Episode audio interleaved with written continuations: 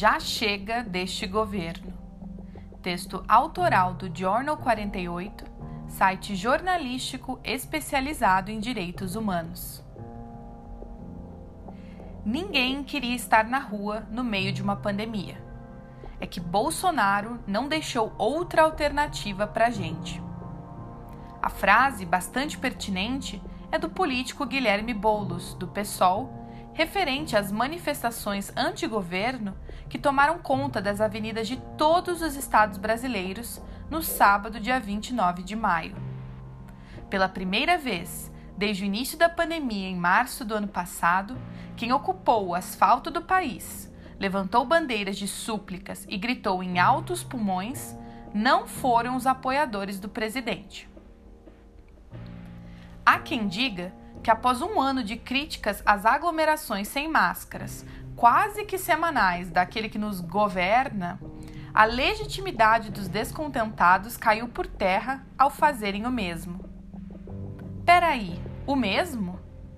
Jornais do Brasil afora, que acompanharam as manifestações de perto e de longe, dizem que não é bem assim. Diferentemente dos atos planejados e liderados por Jair Bolsonaro, a maioria dos manifestantes do dia 29 estava mascarada, tentando, sempre que possível, evitar uma aglomeração mais exagerada. É lógico que, considerando o fato científico de que o isolamento social é o maior aliado à contenção da crise sanitária, o ideal seria ficar em casa.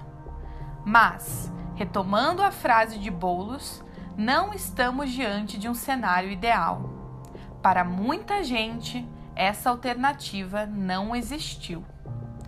Como não protestar contra um governo tão perigoso quanto, ou mais, do que o próprio vírus? A ineficaz gestão de enfrentamento à pandemia, a insuficiente e tardia compra de vacinas e o anterior negacionismo frente às reais mortalidade e seriedade do novo coronavírus renderam um número de mortes que hoje supera a casa dos 480 mil. Foram vidas desatendidas, interrompidas de forma agressiva e ainda por cima respondidas com frases similares a não sou coveiro e Lamento, quer que eu faça o quê? Bom, senhor presidente, o que queríamos que fosse feito já não dá mais tempo. Foi sob seu desgoverno, como temos assistido nos vários e revoltantes inquéritos da CPI, que ofertas de vacinas foram ignoradas, máscaras impróprias foram distribuídas, percentual inferior ao oferecido de doses foi comprado, dentre outros desapontamentos.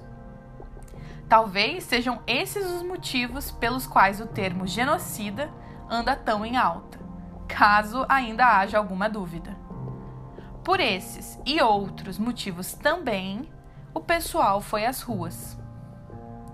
Especialistas comentaram, ainda assim, que apesar das motivações serem várias e da movimentação no geral não ter sido organizada, isto é, não iniciada por partido X ou Y, mas sim de maneira autêntica pela população, a intenção foi cristalina e proclamada em uníssono: já chega deste governo.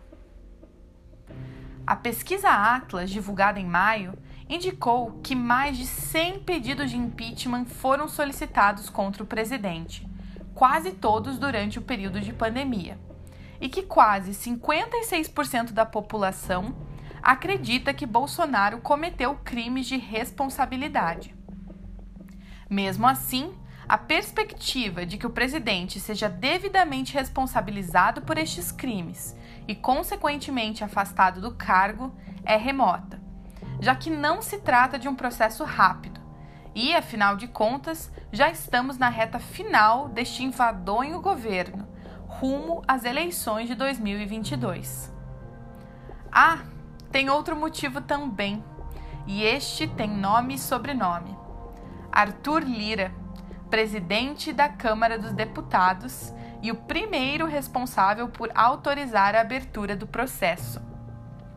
Desde seu depoimento à Rádio 97 FM Natal na semana passada, de que não é uma caminhada de um grupo numa semana que vai fazer com que isso, o impeachment, ande nesta casa, sabemos onde ele se posiciona, independentemente de suas responsabilidades no cargo. Mas que bela caminhada foi essa, não é mesmo? Cerca de 420 mil pessoas caminhando. Isso sem falar nas outras milhares que se manifestaram de formas alternativas e igualmente válidas pelas redes sociais. É fato, nas ruas estiveram majoritariamente os jovens progressistas, e isso se explica muito pelo momento. Nem todos os que gostariam têm capacidades físicas e psicológicas para sair nos dias de hoje. Estamos com medo, e ele é totalmente compreensível. Que fique claro, portanto, que Bolsonaro e seus amigos íntimos são os únicos que acreditam que tinha pouca gente nessa manifestação de esquerda e que o motivo era o de que a PF e PRF estão prendendo muita maconha pelo Brasil. Os próprios números indicam isso.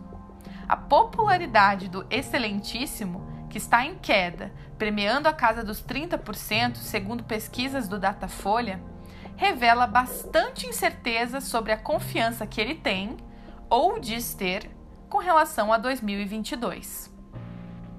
E é aí que precisamos mirar. Infelizmente, é provável que tenhamos que sobreviver ao desserviço de Bolsonaro por mais algum tempo, mas que isso fortaleça a certeza de que já basta dessa brincadeira de políticos no Brasil. Se eles não exercem suas responsabilidades, não façamos o mesmo. Em 2022, vamos às urnas pela vida. Até lá, vamos às ruas, mascarados e cuidadosos. Vamos às redes, conscientes e com fundamento. E aos laboratórios, com esperança e conhecimento.